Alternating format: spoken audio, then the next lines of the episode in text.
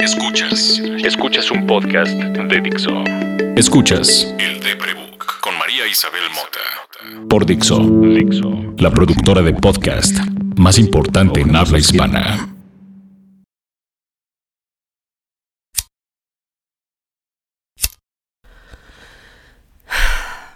Si estás escuchando esto, tal vez no estés en el mejor momento de tu vida. Tal vez conoces a alguien que no está en el mejor momento de su vida. Si estás escuchando esto, gracias. Yo soy María Isabel Mota. Soy escritora de oficio. Eso significa que empecé a escribir casi, casi al mismo tiempo en que aprendí a caminar. Échanle la culpa a mi hermana Leticia. También échanle la culpa a mi papá y a mi mamá, que eran intelectuales, que nos enseñaron que los libros son mejores amigos que casi cualquier otro objeto persona o experiencia de convivencia. Soy María Isabel Mota, soy escritora, como de trabajar en la industria del social media, soy maestra y he sido eso desde muy chiquita. Pero desde que nací tengo varias enfermedades algunas tienen que ver directamente con mi cerebro, algunas tienen que ver con lo que pasó en mis primeros años de vida, algunas con los que pasaron después. La más importante y las que no trae aquí cuento se llama distimia. La distimia es algo que puedes googlear y que vas a encontrar resultados que dicen trastorno de depresión crónica persistente. Ahí la primera pregunta que quieres hacerte es, ¿qué es la depresión? ¿Cómo es que yo he podido definir la depresión? Tengo 42 años. Nací en una época en que ir a terapia era algo de lo que se hablaba a escondidas y con vergüenza. Hoy se habla. Hoy hay ofertas en Instagram para que busques terapeutas en línea. Nací en una época en que el psicoanálisis era el rey de la terapia. Nací en una época en que hablar de medicinas para tratar enfermedades mentales estaba reducido a hablar de enfermos psicóticos, a hablar de enfermos que habían perdido contacto con la realidad, que tenían esquizofrenia, que se rascaban, que se sangraban, que se daban de golpes contra la pared. Nací en una época en que había películas casi de terror, donde doña Lucía Méndez interpretaba a una loca en un psiquiátrico que trataba de leer entre los renglones de Dios. Nací en una época muy diferente y soy esta persona muy explicadora pero muy introvertida. Y eso me ayuda. Sé de depresión porque soy curiosa. Sé de depresión porque mi oficio de escritora me obligó a encontrar metodología de ser curiosa. Sé de depresión porque soy obsesiva. ¿Qué es la depresión? Hablemos sin términos psiquiátricos, hablemos sin términos pédicos, hablemos de cómo se siente. Estar deprimido es como si salieras al mundo con los lentes oscuros puestos sucios, llenos de grasa. Como si en las orejas trajeras unos audífonos desde hace muchos días y te dolieran las orejas y oyeras este silencio incómodo.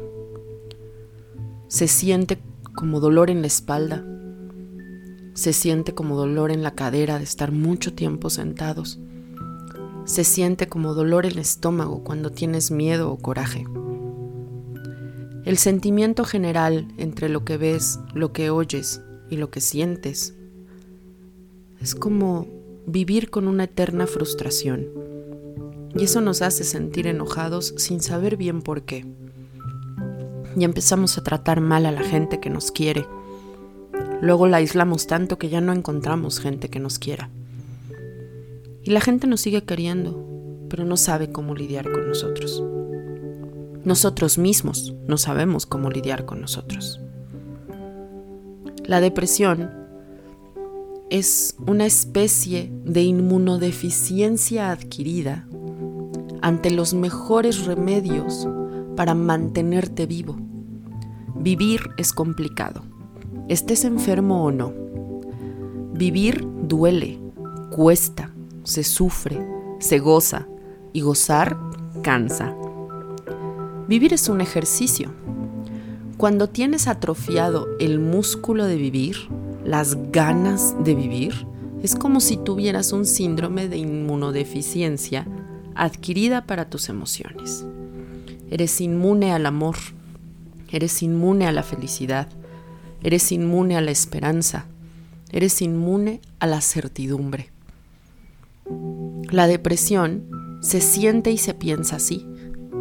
Y químicamente, los médicos, los psiquiatras, los neurólogos, los terapeutas, las enfermeras que nos han cuidado, han descubierto que a nivel químico hay muchísima actividad que les dan datos y les explican por qué queremos comer compulsivamente, porque no queremos comer, porque nos rascamos compulsivamente, porque nos sangramos, porque queremos dormir por horas. Muchos de nosotros tenemos afectados los receptores de la serotonina. Por eso los antidepresivos se dedican a regularla. Algunos de manera específica, algunos de manera amplia. También somos adictos a la ansiedad.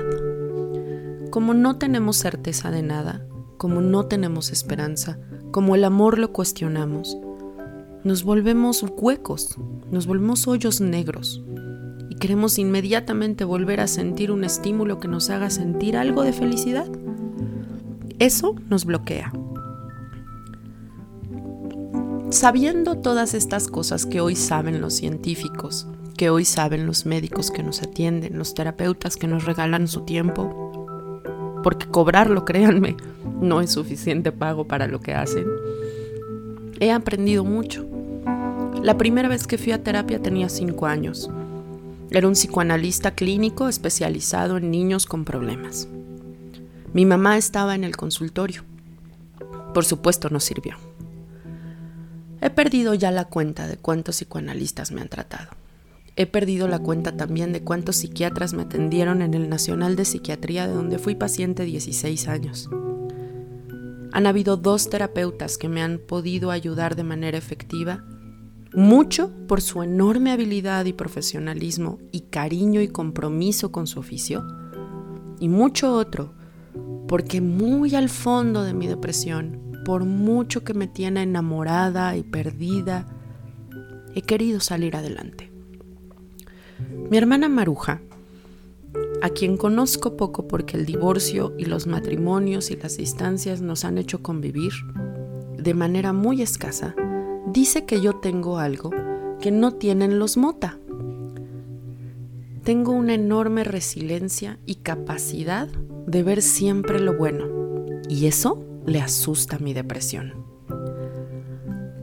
Cada vez que algo malo me ha sucedido en la vida, ya sea que yo haya provocado las circunstancias para que sucediera, o porque la casualidad y la vida sucede, yo encuentro una forma de que siempre funcione, de que no me aniquile. Maruja dice que esa es mi capacidad de ser feliz. De ahí me agarro, de la ciencia, de los consejos de mis terapeutas, de las opiniones de los demás, de lo que en estos tres años en que el Deprebook ha vivido en redes sociales y en un sitio web, me han compartido ustedes, de sus propios momentos de frustración, de todas estas veces que me han escrito para decirme, tengo el cuchillo en la mano, tengo las pastillas en la mano y no sé qué hacer. De todas estas veces que mis amigos me han dicho, ¿cómo es tu depresión? ¿Por qué te portas así? Soy escritora. Ser escritora me ha salvado. Mi papá era escritor, era periodista, financiero y político. Y tenía en la sala de la casa un manuscrito de mi abuelo, que era financiero, con un poema de Goethe que decía, Trabaja joven, sin cesar trabaja. Mi padre se mató trabajando. Estaba por morirse le faltaban unos pocos meses para morirse y me decía preocupado, ¿Quién está escribiendo mi columna de Excelsior? ¿Quién está mandando las facturas? Siempre fue muy criticado por eso. El driver de mi papá, mi papá se mataba trabajando porque le daba miedo vivir en la miseria en la que él nació. Y le daba miedo darle eso a sus hijos y a la gente que dependíamos de él. Nunca supo expresarlo. Siempre dijo, quiero ser rico. Y se leyó todos esos libros de autoayuda que explicaban cómo uno debe tenerle gusto a ganar dinero, que es algo que a los mexicanos y a los latinoamericanos nos cuesta mucho trabajo. Pero no consiguió ser feliz con el dinero, ni con el amor, ni con el amor de sus mujeres, ni con el de sus hijos, ni con el de sus amigos. Papá además era alcohólico. Eso es lo que aprendí, a trabajar como una solución a esos momentos, a esas épocas, a esos años en que la depresión me domina y no puedo pensar no puedo pararme de la cama.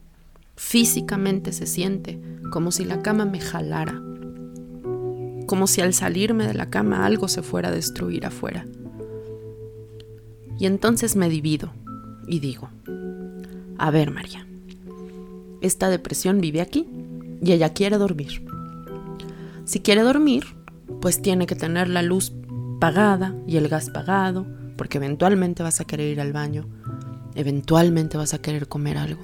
Así que párate, trabaja un poquito, gana lo que necesitas para mantenerte y vuelve a dormir. Trabaja joven, sin cesar trabaja. Si te oyes eso muchas veces en el día, vas a tener que preguntarte, ¿por qué trabajo? ¿Por qué me parto tanto la madre? ¿Por qué me salgo de casa a las 6 de la mañana me transporto dos horas, llego a una oficina donde tal vez mi trabajo es monótono y gris y me hace sentir que no tengo valor. Y además recibo críticas sobre él, de vez en cuando recibo algún aplauso. Y gano un poco de dinero que se me va como el agua. Si no encuentras para qué, acuérdate, trabajas para poder dormir, trabajas para poder descansar. Por eso el descanso sabe tan sabroso cuando estás cansado. Ser escritora me ha ayudado para ponerle orden a esa instrucción de mi abuelo y de mi padre. Si uno solo lee, trabaja joven, sin cesar trabaja, se convierte en una maquinita de trabajar horas y horas y horas y horas. Y eso no tiene propósito. Si de vez en cuando tienes algo que te lo recuerde, una foto de un amigo abrazando a su perro, un cariñito que te hizo una amiga, un dije que traes colgado que te recuerda que hay alguien con quien tienes un sentido juntos, que te recuerda a quién perteneces. Entonces esas 16 horas que pasas en la calle partiéndote a la madre tienen sentido. Ser escritor es darle sentido a todas esas anécdotas que hay alrededor y decidir qué cuentan. Pero también es tener la habilidad enorme de mencionar las cosas por su nombre. Muchos de ustedes, sean o no católicos, saben la anécdota, la parábola, la historia de Adán y Eva y cómo al principio de la creación Adán se sentó, el muy orondo, el muy en hombre, el muy en esto es mío, en su sillón de piedra con un chorro de enredadera y su coco, y se puso a ver animales. Y dijo, tú te vas a llamar león, y tú te vas a llamar tigre, y tú te vas a llamar elefante, y la tenía fácil, ¿saben? Porque no había nadie más que dijera, no, mira, un elefante tiene que ser morado la tenía fácil. Hoy las cosas están nombradas. Para eso hay diccionarios. Que las cosas estén nombradas no nos permite decidir cómo queremos nombrarlas. Pero ¿saben qué sí nos permite? Comunicarnos con el otro. Si tú a una persona le dices, eso es un elefante, inmediatamente van a imaginar uno. No va a ser igual que el tuyo, pero va a tener cuatro patas, va a ser más o menos gris, va a tener unas orejotas, va a tener una trompa grande. En cambio, si tú le dices estoy deprimido, ¿qué va a entender el otro? Nada. No sabe qué es eso. Ocupamos la palabra depresión como una suerte de adjetivo de nuestras emociones. Un adjetivo para nuestras emociones puede ser I'm feeling blue. Los gringos lo ocupan, inventaron un género musical, el mejor, según mi opinión, para expresar lo que significa esta nostalgia que te carcome, que te destruye por dentro. Los gringos son muy guerreros, es gente muy motivada por los resultados, se parten mucho la madre. Entonces el blues suena guerrero, suena desgarrador, suena en la garganta y duele en los huesos. Los brasileños les dicen saudade y hacen música con esa inspiración. Y suena otra cosa, suena como si pudieras bailar en la lluvia despacito, pero nada te hace feliz. En México la tristeza se canta con mariachi. Somos un poco gringos, somos un poco irlandeses. Cada vez que estamos tristes la desesperación nos saca adelante, el coraje nos saca adelante. La depresión es esa enfermedad clínica que tiene sus, su checklist, sus asegúnes, que tiene que comprobar un médico, un especialista en enfermedades emocionales, para que tú tengas la tranquilidad de que no solo estás triste, de que no solo estás deprimido o desesperada o frustrada. Tienes un cuadro de emociones que te impiden físicamente seguir adelante. Estar deprimido es una condición, no es un adjetivo. Así es como ser escritora me ha ayudado a navegar en este fango de estar deprimido. Es muy importante que aprendas a describir tus emociones. Por eso hay hasta camisetas con el retrato de Freud que dicen, ¿y eso cómo te hace sentir? No es una pregunta banal, ¿sabes? Si tú te preguntas todos los días a ese recuerdo que vino ahora a mi mente, a ese tweet que vi, a esa foto, ¿cómo me hace sentir? Entiendes tus emociones, les empiezas a poner nombre. Hoy esa traducción práctica la hace Maricondo. Maricondo se para en una casa y dice, ¿esto sirve o no sirve? ¿Esto te trae felicidad o no te trae felicidad? Escribir es tener orden mental, es maricondear tus emociones. Si tú no eres escritor, te recuerdo que lo eres. Todos los días escribes con alguien en WhatsApp. Todos los días pones un tweet, usas hashtags en Instagram y si no usas redes sociales, de todos modos, todos los días le escribes a alguien. Eres escritor, tienes un poquito de eso. Úsalo, ponle nombre a tus emociones. Ahora te voy a dar una recomendación de cómo poner orden en algunas cosas en tu vida te puede hacer feliz. Si buscas en Instagram una cosa que se llama Verde Permuta, vas a encontrar una iniciativa muy linda de un negocio que cuida y procura y tintorea ropa usada para que tú la vuelvas a usar.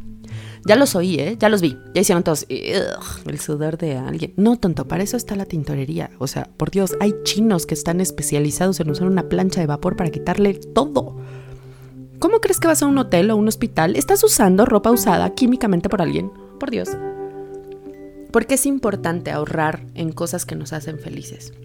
El dinero que gastamos en la ropa nos da una felicidad momentánea, que es muy importante, nos da un boost, pero no es permanente. Si compras algo que está usado y cuidado por alguien más para que tú lo vuelvas a usar, estás ocupando el esfuerzo y la felicidad de alguien. ¿Te das cuenta qué bonito karma es ese? No compras solamente tela y diseño, compras la experiencia de alguien. Échale un ojito a Verde Permuta. A mí me gusta mucho usar ropa que tiene historia, porque no nada más me viste a mí y a mis colores y a mi piel, me trae la historia de alguien más. Y eso viste mejor el alma, no nada más el cuerpo. Y por último, te quiero contar sobre cómo poner orden en tu day by day, en tu cotidianeidad. Si por alguna razón nos escuchas la semana que entra, me gustaría que en estos días que hay en medio de un podcast y otro, observaras cómo comes. No te pongas a enjuiciar si estoy comiendo muchos dulces, si estoy muy gorda, si es que tengo más músculos, si es que mi vecino está bien guapo y va a la oficina y entonces yo me veo fatal cuando... No, eso no. Te paraste. ¿Cuánto tiempo pasó desde que te despertaste hasta que te metiste algo a la boca? ¿Qué te metiste a la boca? Después de eso, ¿qué te metiste más? Y así, y así, y así. Haz un diario de tu comida. Eres lo que comes. Te aseguro que al final de ese día, si estás teniendo depresión, habrás comido mucho pan y mucho azúcar. Si no tienes depresión y tienes como mucha ansiedad, habrás comido muchas cosas saladas. Si tienes algún cuadro como de enfermedad, como gastritis, como esa clase de cosas, habrás comido muchos lácteos y muchas gastas. Mucho café, Nombrar las cosas es analizarlas. Si haces una listita que diga, me tomé tres tazas de café y ni cuenta me di. Oh, tal vez mi insomnio sí tiene razón de ser. Entre más analices, y eso no tiene nada de malo, quien te diga que analizas de más, no saben dónde vives. Entre más analices tienes más información para poder combatir todas estas informaciones horribles que llevan todo el día y te abruman. Soy María Isabel Mota. Estoy escribiendo el Deprebook hace tres años. Vivo con depresión prácticamente desde que nací. Y aquí estoy, si me necesitas en un momento de crisis, escríbeme a arroba el Deprebook en cualquier red social o a arroba María Isabel Mota en Twitter.